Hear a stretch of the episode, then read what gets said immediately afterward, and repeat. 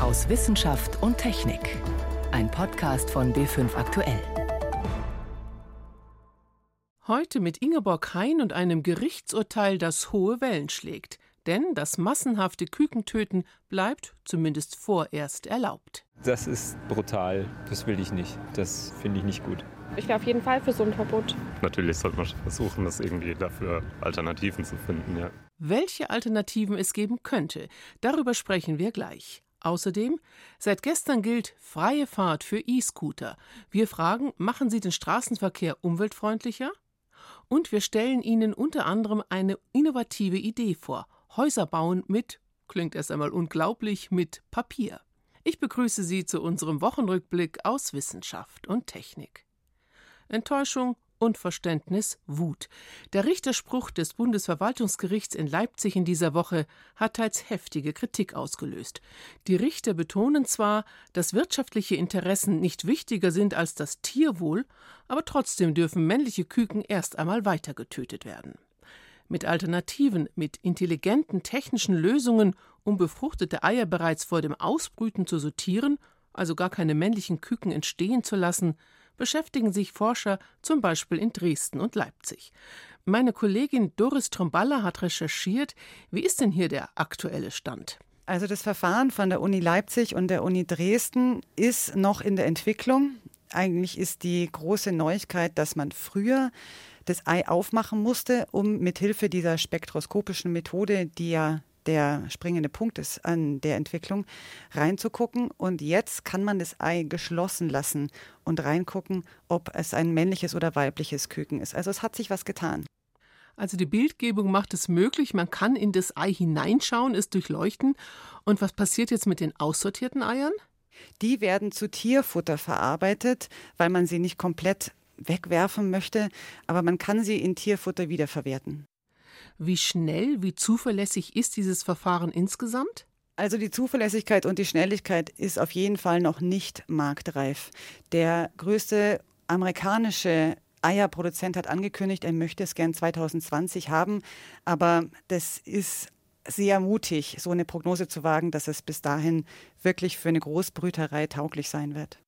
Aber wir sprechen ja von diesen Großbrütereien. Was muss denn eine automatische Eiersortiermaschine leisten, um hier mithalten zu können? Im Prinzip ist es so, dass ja jedes Jahr in Deutschland allein 45 Millionen neue Legehennen gebraucht werden. Das heißt, 50-50, 90 Millionen Eier müssten durchleuchtet werden. Da ist man noch lange nicht dran. Man wäre froh, wenn man 20 Millionen im Jahr schaffen würde dann dürften keine Schäden entstehen, weil wenn das Ei angestochen wird, ist natürlich die Wahrscheinlichkeit groß, dass der Embryo in irgendeiner Art und Weise in seiner Entwicklung behindert wird. Und man will schmerzfrei untersuchen können, das heißt ungefähr vor dem neunten Tag des Bebrütens. Ein entscheidender anderer Faktor werden dabei unter anderem ja wohl auch die Kosten sein. Auf jeden Fall. Eier sind ein sehr preissensibles Lebensmittel, einer der preissensibelsten Lebensmittel, die es überhaupt gibt. Das heißt, wenn der Preis nur ein bisschen steigt, steigen die Verbraucher sofort aus. Das heißt, ein bis ein halbes Cent pro Ei dürfte es teurer werden. Dann würden die Brüter sagen, okay, wir probieren das. Gibt es denn andere Möglichkeiten, die vielleicht schneller marktreif sein könnten? Es gibt zwei Verfahren. Eins wird auch schon angewendet. Das ist ein endokrinologischer Test, also ein Hormonschnelltest. Da muss man allerdings auch das Ei aufmachen, entnimmt dann einen Tropfen und kann anhand der Hormone feststellen, Männchen oder Weibchen. Aber das sind winzige Margen, die da im Moment bewältigt werden können. Das andere Verfahren wird von der TU München oder besser gesagt von einem Unternehmen, was von der TU München ausgegründet wurde, gerade projektiert. Äh, da entsteht gerade der Prototyp, dass man mit einem MRT, also einem Magnetresonanztomographen, dass man da in das Ei reinschaut, ebenfalls zerstörungsfrei. Und die sagen, also Prototyp 2020 rum, Marktreife drei bis fünf Jahre. Klingt zumindest aufwendig. Ist es denn auch ein kostspieliges Verfahren? Ist es erstaunlicherweise nicht. Sie haben gesagt, im Moment ist es so, dass Sie bei den Prototypen bei 1 Cent pro Ei teurer wären und wenn das Ganze mal sozusagen in der Großproduktion wäre, wären es ein halbes Cent pro Ei. Also die wären nah dran. Trotzdem zusammenfassend lässt sich sagen, es sind alles keine Projekte, die im Moment als Durchbruch dastehen könnten. Kann ich was als Verbraucherin tun? Also im Moment gibt es keine Methode, auf die man von heute auf morgen umsteigen könnte.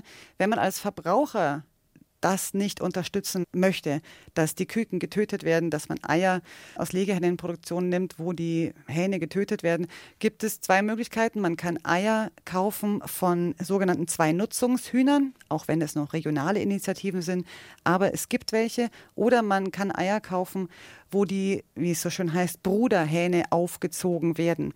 Da gibt es diverse Labels, manche regionale Initiativen bewerben das auch extra, aber damit kann man wenigstens als Verbraucher für sich sicherstellen, ich beteilige mich mit meinem Geldbeutel nicht an dieser Praxis. So die Einschätzungen von meiner Kollegin Doris Tromballa.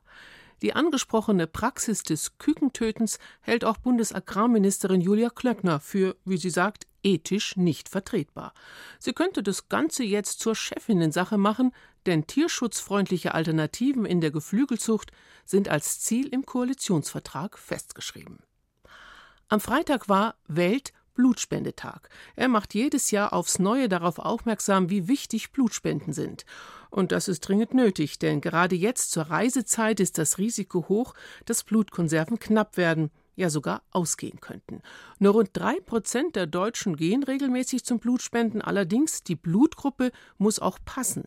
Eine aktuelle Studie befasst sich damit, ob sich Blutgruppen künstlich umwandeln lassen. Ist das jetzt die Lösung, um alle Patienten im Notfall versorgen zu können? Moritz Pompel berichtet. Das Rezept scheint einfach.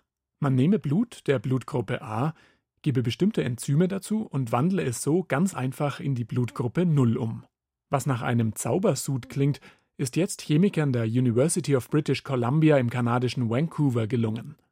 Die roten Blutkörperchen der Gruppe A tragen Zuckermoleküle auf der Oberfläche und können beim falschen Empfänger zu lebensgefährlichen Verklumpungen führen, die der Blutgruppe 0 nicht.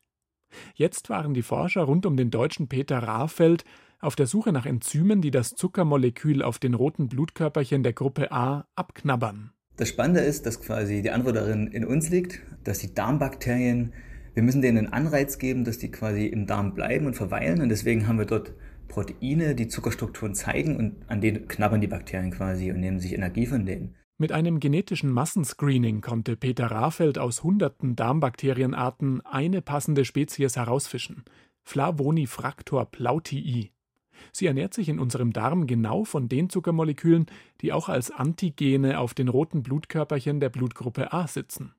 Zum Abknabbern verwenden die Bakterien zwei Enzyme. Ein Vorteil, sagt Peter Rahfeld, der die Enzyme im nächsten Schritt isoliert und zu Blutproben dazugegeben hat. Das erste Enzym modifiziert den Zucker quasi und macht ihn dafür viel, viel attraktiver für das zweite Enzym, sodass die Kombination der beiden Reaktionen einfach viel, viel schneller ist als der Einzelschritt. Schon lange haben Forscher versucht, mit Bakterienenzymen Blutgruppen umzuwandeln, aber bisher haben sie dazu immer große Mengen gebraucht und die Umwandlung war meist recht behäbig. Mit der neuen Methode konnten Peter Rahfeld und sein Team zeigen, dass schon kleine Mengen an Enzymen ausreichen, um eine ganze Blutkonserve in die Blutgruppe 0 umzuwandeln. Gerade für diese Blutgruppe ist der Bedarf besonders groß. Es ist sozusagen die Allzweckwaffe bei der Bluttransfusion, weil den roten Blutkörperchen die Zuckermoleküle auf der Oberfläche fehlen. Bei den anderen Blutgruppen, also A, B und AB, sind sie vorhanden. Und sie führen dazu, dass das Blut lebensgefährlich verklumpt, etwa wenn man Blutgruppe A und B vermischt. Im Notfall, also wenn keine Zeit bleibt, die Blutgruppe der Patienten zu testen, verabreichen Ärzte wie Martin Hildebrand vom Münchner Klinikum rechts der Isar deshalb Konserven mit der Blutgruppe 0. Wir haben immer wieder Engpässe. Denken Sie an die Sommerflaute, wenn die Spender natürlich auch mal Ferien machen wollen und dann nicht zur Spende zur Verfügung stehen. Wenn Krankheiten in großem Maße, wie zum Beispiel eine Grippewelle durchs Land rollen, dann haben wir durchaus die Sorge, die Patienten nicht ausreichend mit Blutprodukten versorgen zu können. Deshalb hofft auch Martin Hildebrand, der nicht an der Studie beteiligt war, auf die Umwandlungstechnik. Allerdings sieht er auch eine ganze Reihe an Problemen. Blut sind Arzneimittel, die dann tatsächlich auch bearbeitet werden würden mit einem solchen Enzym.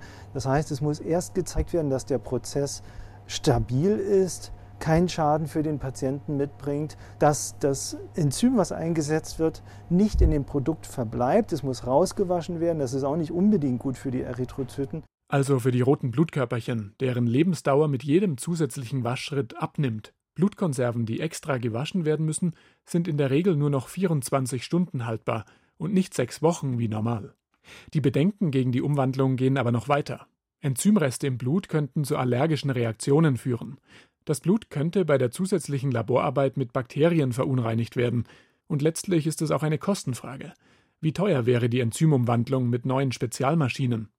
Peter Rafeld von der University of British Columbia verspricht, dass eine ganze Reihe an Tests folgen werden. Und trotz aller Kritik glaubt er an seine Technik. Wenn alle Leute Blut spenden würden, wäre das alles nicht nötig, das ist ganz klar. Aber A, tun sie es nicht. Und dadurch, dass die Bevölkerung immer älter wird, braucht es mehr Blutprodukte, die teilweise gar nicht mehr einfach nur durch normale Spenden gedeckt werden könnten. Zu wenig Blutspenden und wie sich der Mangel beheben lassen könnte. Ein Beitrag von Moritz Pompel. Sie hören B5 am Sonntag aus Wissenschaft und Technik im Studio Ingeborg Hein. In ein paar Sekunden von 0 auf 20 Kilometer pro Stunde Gut, das klingt jetzt nicht nach einem Sportwagen, aber für E-Roller ganz beachtlich. Und die sind im Kommen. Seit gestern dürfen sie auf Radwegen und wo es keine gibt, auch auf der Straße fahren. Fast jeder Fünfte unter 45 will zugreifen, wie eine Umfrage zeigt. In Frankreich, Spanien, Österreich und in Schweden gehören sie längst zum Stadtverkehr. Aber werden sie bei uns tatsächlich das Auto ersetzen, zumindest auf kurzen Strecken? Der elektrische Tretroller also als ein Plus in Sachen Nachhaltigkeit? Susi Weichselbaumer geht der Frage nach. Nachhaltiger als Autofahren wird es sein, prognostizieren Umweltschützer. Wie viel nachhaltiger allerdings weiß noch niemand, denn die breite Datenbasis fehlt. Erfahrungen, zumindest in Deutschland, bislang auch.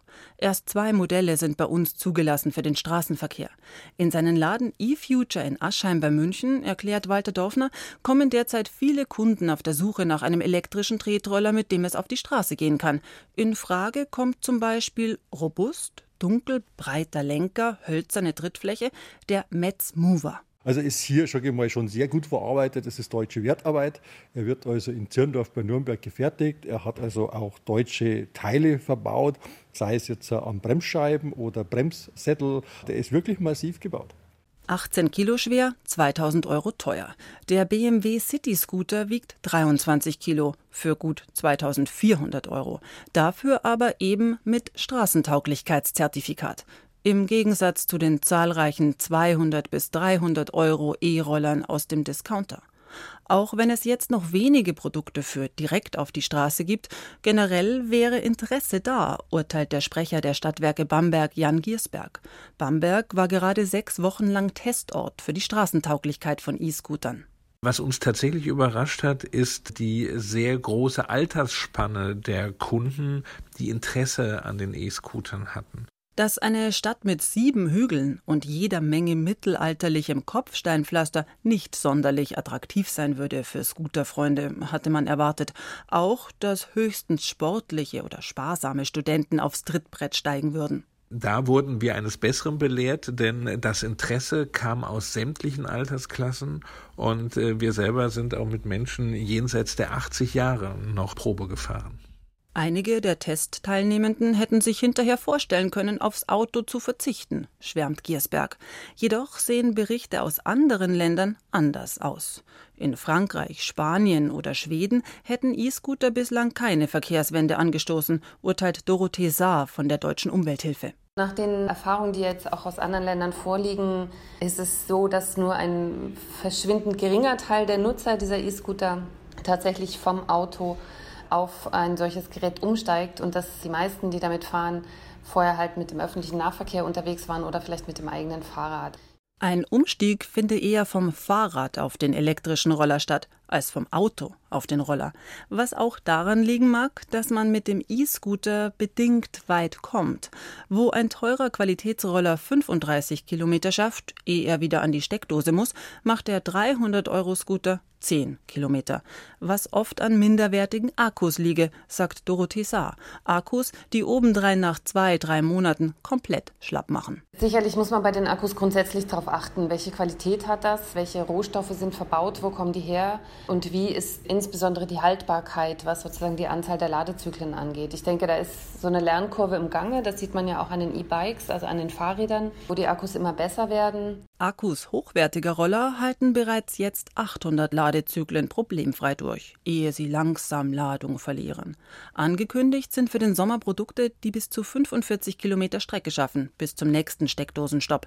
Doch auch kurze Wege spielen für die CO2-Bilanz des Gesamtverkehrs eine Rolle, meint Johannes Boos vom ADAC. Jede vierte Autofahrt in Deutschland geht nicht weiter als zwei Kilometer vom Haus zur S-Bahn-Haltestelle, vom Busbahnhof ins Büro. Wenn es gelingt, durch E-Scooter einen größeren Anteil an Kurzstreckenfahrten mit dem Auto zu ersetzen, dann sollten Sharing-Systeme, die ja für E-Scooter in den Startlöchern stehen, auch zum Baustein kommunaler Verkehrskonzepte werden. Viele Verleihfirmen verhandeln derzeit mit Städten und Kommunen darüber, wie pfleglich die Kunden mit diesen Rollern umgehen, bleibe abzuwarten, warnt Dorothee Saar von der Deutschen Umwelthilfe und verweist auf bestehende Leihfahrradsysteme. Wenn man sieht, in welchem Zustand oder an welchen Stellen man Leihfahrräder finden kann, überall in der Stadt, natürlich auch manchmal in Reihe und Glied, aber auch mal irgendwo hinter den Büschen oder sonst wo, denke ich, auch in der Hinsicht ist es kein Zugewinn zum Thema Nachhaltigkeit. Ein Zugewinn aber könnten sorgsam hergestellte und gut behandelte E-Roller sein. Das Schweizer Bundesamt für Energie wirbt für den Umstieg auf den E-Roller mit der Rechnung, ein Kilometer Autofahrt verursacht gleich viele Treibhausgasemissionen wie 17 Kilometer E-Scooterfahrt. Die wiederum ließen sich nachhaltig ersetzen mit einem normalen Radl. Auch eine Möglichkeit. Susi Weichselbaumer über E-Scooter und ihr Potenzial für umweltfreundliches Fahren. Ziegel, Beton, Holz, das sind die Materialien, aus denen ein Haus gebaut wird. Noch. Denn es gibt durchaus auch andere Möglichkeiten, zum Beispiel aus Papier. Architekten und Bauingenieure sind durchaus interessiert und schauen gespannt auf Forschungen in Darmstadt. Dort wird am Hausbau mit Papier experimentiert. Antje Sieb war dabei. Im Hof der Technischen Universität Darmstadt wird eine Dachkonstruktion aufgebaut. Gerade da kommt eine Platte mit sozusagen Dachblechen auf ein Holzgestell. Wird da jetzt auch festgeschraubt. Und das Besondere an diesen Dachplatten ist aber, das sind keine Metalldachplatten, wie man sie jetzt vielleicht normalerweise erwarten würde, sondern die sind aus Papier. Ja, die fühlen sich auch noch ein ganz kleines bisschen wie Pappe an. Es ist aber schon sehr, sehr stabil. Marco Volkmann arbeitet beim Projekt Bauen mit Papier an der Technischen Universität Darmstadt. Was ist das denn für ein Material, was Sie da jetzt als Dachplatte testen? Das ist ein sogenanntes Vulkanpapier. Das wurde früher schon verwendet, um Hartschalenkoffer zu bauen. Wir versuchen das jetzt in diesem Projekt einfach mal zu integrieren, haben aber auch noch weitere Papiermöglichkeiten, die wir dafür nutzen wollen. Ja, da kommt jetzt auch gerade die zweite Möglichkeit, so ein zweites Dach. Ich gehe hier mal ein bisschen außen rum, damit ich das besser sehe. Das sind jetzt so richtige Dachschindeln. Also sehen so aus, wie man sich so ein Dach vorstellt. Wenn ich die anfasse, das fühlt sich jetzt wirklich, also für meine Begriffe gar nicht mehr an wie Papier. Das ist total fest. Die Oberfläche ist glatt. Da kann man sich auch richtig vorstellen, dass da Wasser dran runterläuft gepresstes Papier. Das ist gepresst und quasi gebacken. Dadurch steift sich das so aus und ist schon an sich deutlich wasserabweisender als übliches Papier. Aber wir werden das jetzt hier draußen aufbauen, einfach mal als Testversuch aufbauen, um zu gucken, wie lange würde das denn hier wirklich standhalten. Jetzt bestehen ja Bauwerke nicht nur aus einem Dach. Das heißt, man muss sich das so vorstellen, dass am Ende das ganze Haus, neben mir steht Fabian Luttrop vom Projekt Bauen mit Papier, dass das ganze Haus hinterher tatsächlich nur aus Papier besteht? Das wäre natürlich ein schönes Ziel. Wir erforschen erstmal oder schauen uns an, wo das Papier eingesetzt werden könnte. Bei so einer tragenden Struktur haben wir ganz andere Anforderungen. Das wäre dann zum Beispiel eine Statik, die jetzt noch Probleme macht, insbesondere aufgrund des Feuchteschutzes und des Brandschutzes. Sie testen das aber schon, ne? Sie haben ja schon solche Bauteile entwickelt. Können wir uns die auch mal angucken? Das können wir machen. Wir haben äh, verschiedene Träger oder wir denken über Träger nach und der erste Ansatz ist natürlich Papier einfach zu laminieren und aufeinander zu setzen und dadurch eben Massivität zu erreichen und das wäre eine der Möglichkeiten. Okay, die stehen aber jetzt nicht hier draußen rum, sondern da müssen wir erstmal wieder rein. Da müssen wir rein, genau. Hier sind wir jetzt im Papierlabor, ja? Im Papierlabor von Professor Schabel. Das rauscht und plätschert hier ja auch überall. Das ist auch der Ort, wo praktisch Papier für Sie erforscht und getestet wird, was Sie dann eventuell hinterher für Bauten verwenden können. Genau. So, jetzt sind wir hier im BAMP-Raum, wie Sie das nennen, also der Bauen mit Papierraum. Ah, und da fängt es jetzt gerade an zu plätschern. Da läuft Wasser über genau solche Dachschindeln, wie wir sie vorhin draußen aufgebaut haben. Das heißt, hier testen Sie also auch schon mal, auch wenn es draußen gerade nicht regnet, ob das Wasser aushält. Und jetzt haben Sie hier was aufgebaut. Jetzt sind hier zwei Kisten aus, eben auch aus Papier. Und dann liegen da Balken drüber. Also eine Ende des Balkens auf der einen, das andere auf der anderen Kiste und in der Mitte ist Luft drunter. Sprich, da könnte man jetzt ausprobieren, wie viel hält das tatsächlich aus, wenn ich mich da jetzt drauf stelle. Da haben Sie hier einen Holzbalken hingelegt, wenn ich das richtig sehe, und einen Balken eben aus Papier. Kann ich jetzt da einfach mal über so einen drüber laufen oder sollte ich das lieber nicht tun? Ja, können Sie machen. Also der Vergleich ist da, dass man einfach einen handelsüblichen Holzbalken genommen hat.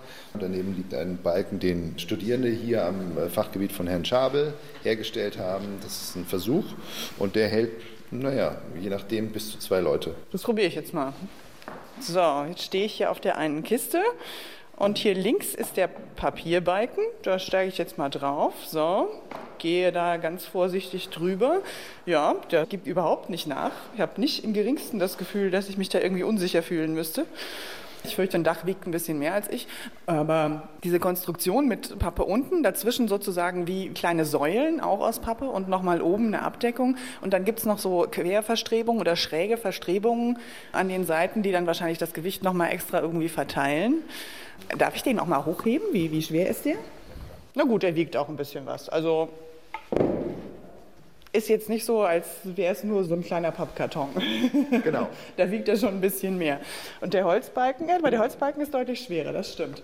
Unser Anspruch ist ein Haus für Darmstadt, äh, unsere hiesige Klimazone und die öffentlichen rechtlichen Anforderungen zu entwerfen und zu entwickeln. Die Frage ist, ob wir das nachher schaffen, aber wir werden dann auch sagen können, und das ist Forschung, wo sind eigentlich die Lücken und die großen Fragezeichen.